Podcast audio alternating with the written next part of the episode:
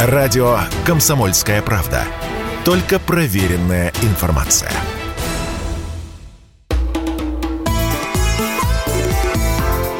«Национальный вопрос»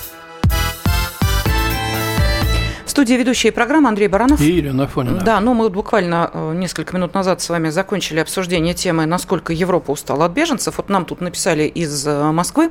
А что у нас в России? Они э, лучше себя ведут? Однобоко поднимаете проблему. Ну, вы знаете, вот лучше себя ведут. Есть, конечно, отдельные инциденты.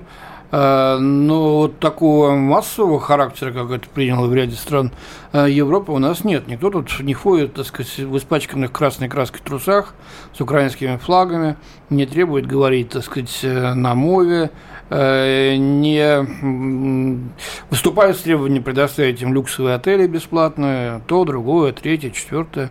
Кстати говоря, украинские средства массовой информации уже сочинили фейков до небес а, про то, как здесь обращаются с э, беженцами с Украины, чуть ли не бьют их, чуть ли не голодом морят, чуть ли детей не отбирают, или вот последний, значит, сажают в вагоны теплушки и везут в Сибирь на Дальний Восток строить там города.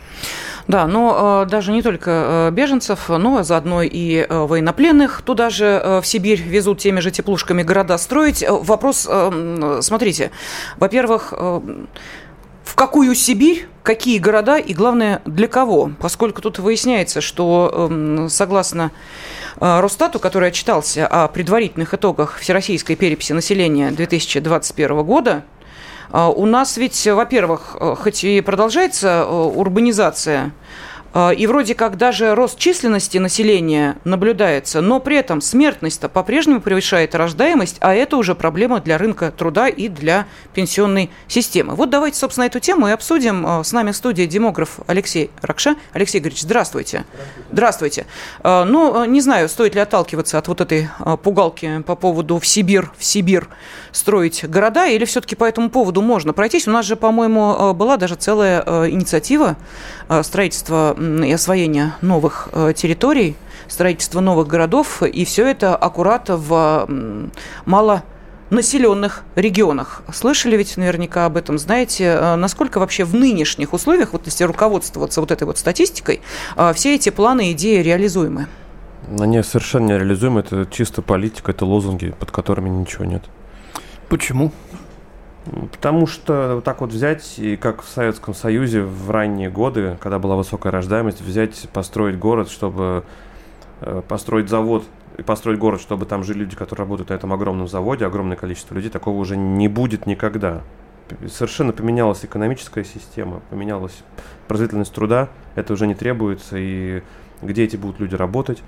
Города, они либо возникают сами по себе сейчас, либо они когда-то уже возникли, но заново вот так построить город для освоения ресурсов, я это себе уже сейчас не представляю в 2022 Ну, ресурсы осваиваются, открываются новые месторождения, прокладывается инфраструктура, вдоль железных дорог э, возникают э, поселения людей. Возникали. А дело в том, что для того, чтобы делать вот такое, так экстенсивно осваивать достаточно труднодоступные, холодные, там, горные местности, там, с вечной мерзлотой, а не требуется строить там города, они осваиваются вахтовым методом.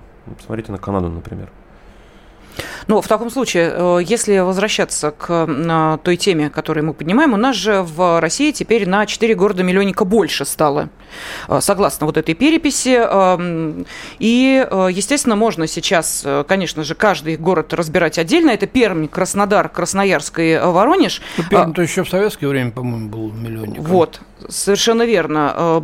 Потом предприятия начали закрываться, отток населения из города произошел, и вот Теперь мы видим, что первым возвращается в, соответственно, гордое возвращает себе гордый статус э, город-миллионник. Но э, что происходит с Краснодаром? Вот с момента предыдущей переписи населения, которая прошла в 2010 году, э, в городе прибавилось 362 тысячи человек, то есть рост в полтора раза. Вот даже Москва и Санкт-Петербург так быстро не растут. Вот можете объяснить, Алексей Игоревич, почему, собственно, в одних городах, и это не Москва и Санкт-Петербург, еще раз говорю, мы видим какой-то колоссальный прирост населения, а другие города у нас, если брать вот остальную географию, как-то не пользуются своей возможностью, присоединяя близлежащие территории или заманивая к себе людей раздуваться, раздуваться до гордого статуса миллионников. С, чем это связано? Можете объяснить?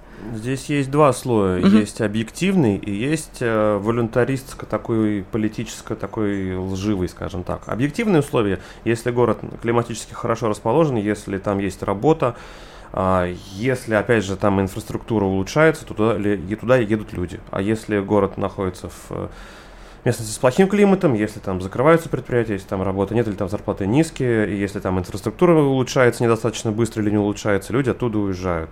Это первый уровень. А второй уровень, вот как раз вы упомянули присоединение территорий.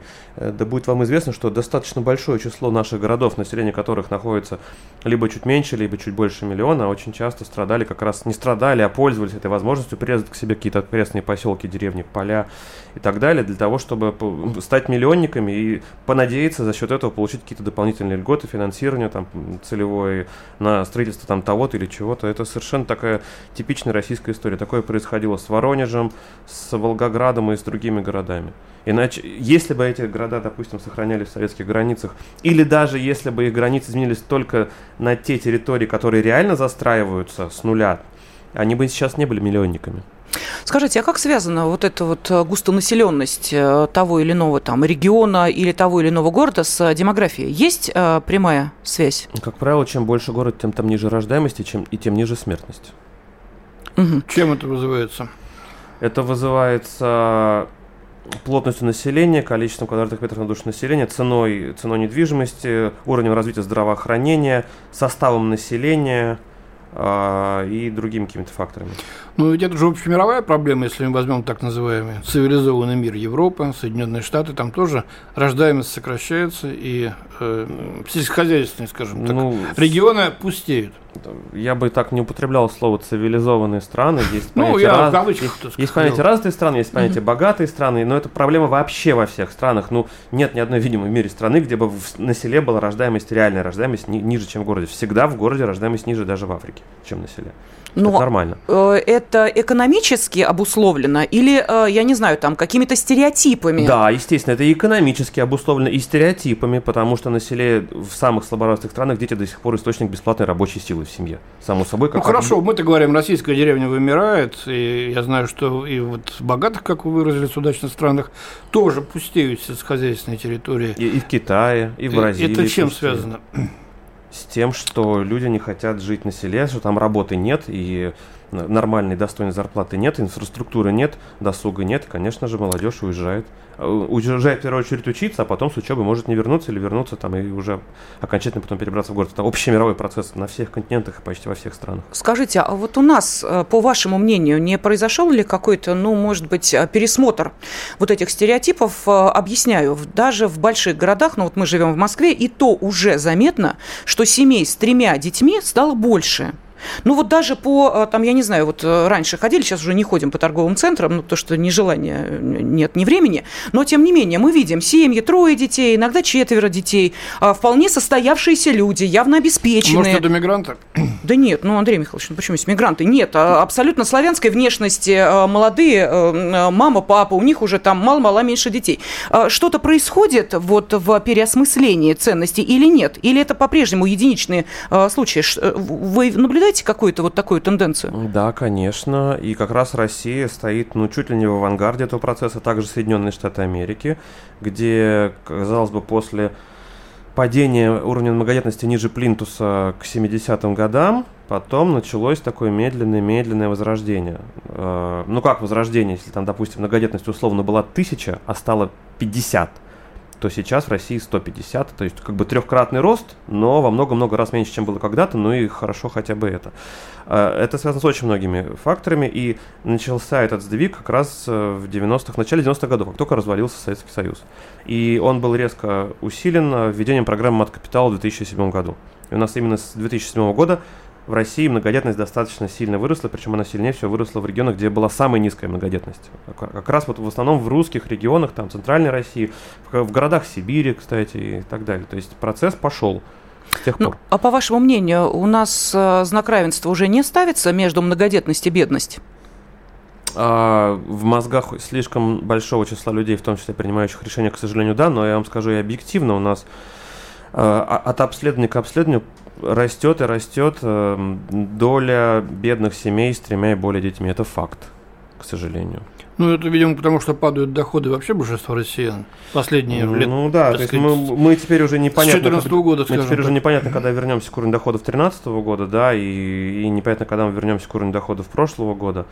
Вообще, да, по идее, как бы многодетность растет, а доходы населения падают. И в основном, конечно же, многодетность, я считаю, сейчас растет как на каких-то религиозных, во-первых, основах, на основах социального заражения и э, она растет, конечно же, из-за тех программ, которые государство ввело. То есть Что такое социальное заражение? Когда вы вокруг себя видите, видите вот этих вот те, про uh-huh. То есть сказала. мода, да? Вы видите семьи с тремя, четырьмя детьми, uh-huh. вполне респектабельные, нормально обеспеченные, образованные. Вы видите, что как они живут, вы видите, что у них хорошо, что они счастливы, и вы думаете, ого, а я, я раньше так, допустим, не думала, что, что это нормально. Но у нас еще до сих пор какие-то советские стереотипы, к сожалению, у многих сидят, да.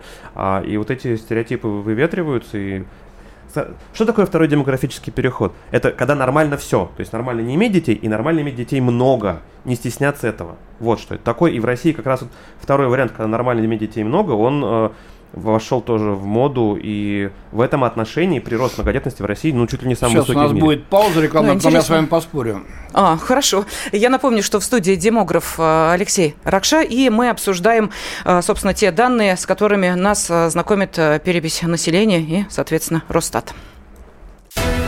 Радио «Комсомольская правда». Никаких фейков, только правда.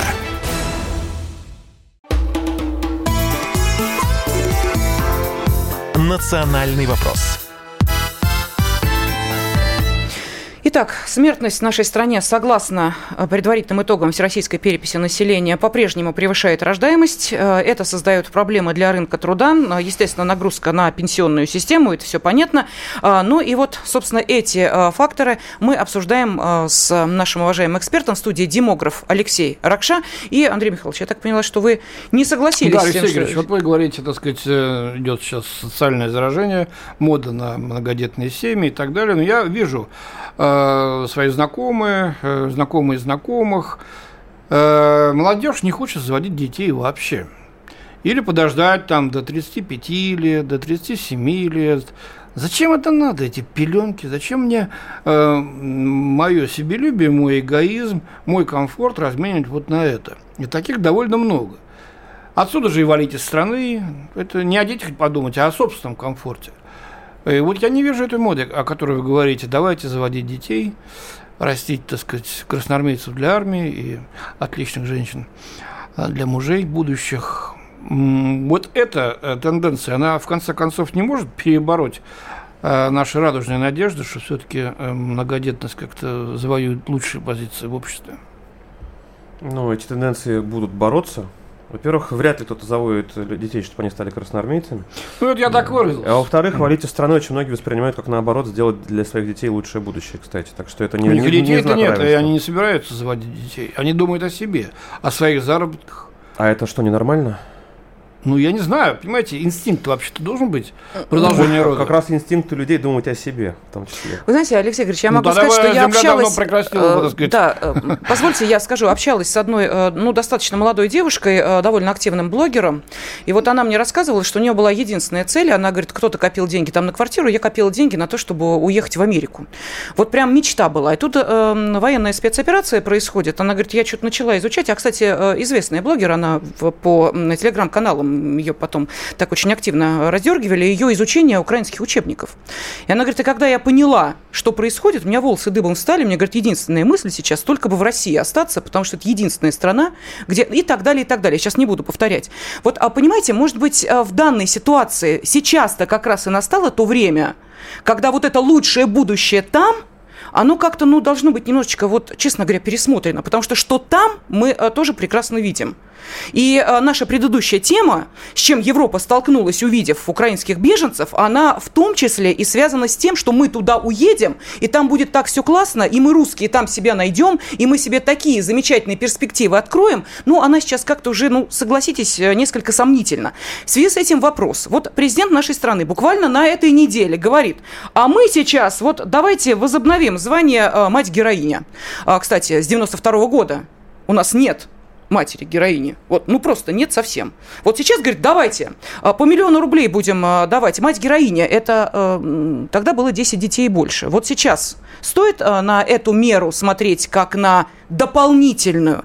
И все ли э, сейчас мы можем простимулировать финансово, когда выплаты идут на первого, на последующего, э, доплаты за одно, за другое, к первому сентября собрать денег доплатили, ребенку старше 8 лет денег доплатили. Понятно, понятно. Вот это единственное, что может сейчас заставить людей подумать о втором, третьем и последующих детях. Давайте не будем употреблять слово «заставить». Когда мы говорим «заставить», все, люди от вас будут отворачиваться. Угу. Это первое. А, второе. Социальной поддержки в России катастрофически не хватает. Все, что вы перечислили, в совокупности в три раза меньше, чем во Франции, к примеру. Во Франции рождаемость намного выше, чем у нас, в том числе за счет коренного населения. Это два. А, третье. Те меры, которые президент огласил, это просто мертвому припарка. Замах на червонец, а, вы, выхлоп на копейку, потому что это, значит, тем, кто родил четырех, четырех и более детей, это, значит, э, присуждается медаль мать-героиня, семерых или более, там, по-моему, орден, и мать-героиня, ой, э, родительская слава. В общем, там градация 4, четверо детей, семеро детей и 10 детей. Угу. Причем э эти семьи нужно отобрать выбрать некие благополучные. Местные власти должны подать заявку, их должны пригласить в Кремль, и президент им там что-то вручает. Сколько это вообще людей? И 200 тысяч за четвертого ребенка, грубо говоря. В принципе, у нас вообще во всей стране всего э, четвертых детей э, родилось в прошлом году меньше 80 тысяч. Э, седьмых детей, по моим расчетам, примерно, наверное, тысяч восемь, шесть или восемь, а десятерых это там вообще сотни. Короче, это просто ни о чем. Это в сто раз меньше, чем если бы ввели мат-капитал на третьего ребенка в размере миллиона или полутора миллионов рублей к примеру. Поэтому на эту, на эту меру обращать... Это чисто символическая мера, это пропаганда. Ну, хорошая, конечно, пропаганда, но выхлоп от этой меры... Вы знаете, я вот... Мы сейчас говорим о демографии, а я вспоминаю уж, э, простите меня, приватизацию. Вот помните эту историю с э, приватизацией, когда говорили, вот до такого-то числа, значит, можете приватизировать квартиру, после этого числа все, закрываем программу. Вот а когда с мат-капиталом происходит примерно то же самое. Это э, как-то, ну, я не знаю, решает для кого-то э, вопрос, э, все-таки стоит задуматься о ребенке или не стоит? Вот это четкие сроки, вот до такого числа будет программа действовать, после этого числа, извините, кто не успел, тот опоздал. Это катастрофа. Вот такой подход к такой важной, хорошей работающей мере, это просто обнуление ее результативности и эффективности во многом, потому что э, мат-капитал, он сродни какой-то надежной поддержке, ну, так, полумуж такой, скажем так. Вот если он будет вам каждый день говорить, что я вот уйду, а могу не уйти, а могу уйти, вы будете детей рожать?